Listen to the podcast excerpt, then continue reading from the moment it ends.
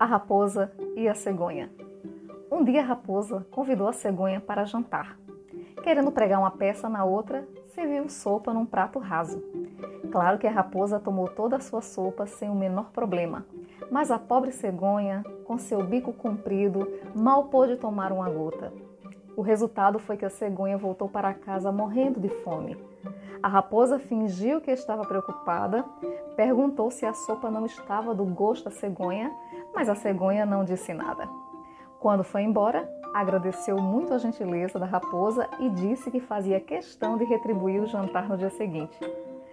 Assim que chegou, a raposa, como ganhar dinheiro extra, se sentou lambendo os beiços de fome, curiosa para ver as delícias que a outra ia servir o jantar veio para a mesa numa jarra alta, de gargalo estreito, onde a cegonha podia beber sem o menor problema.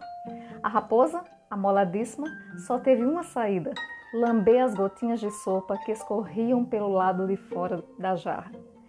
Ela aprendeu muito bem a lição. Enquanto ia andando para casa, faminta pensava: não posso reclamar da cegonha.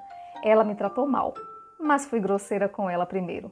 Moral da história: Trate os outros tal como deseja ser tratado.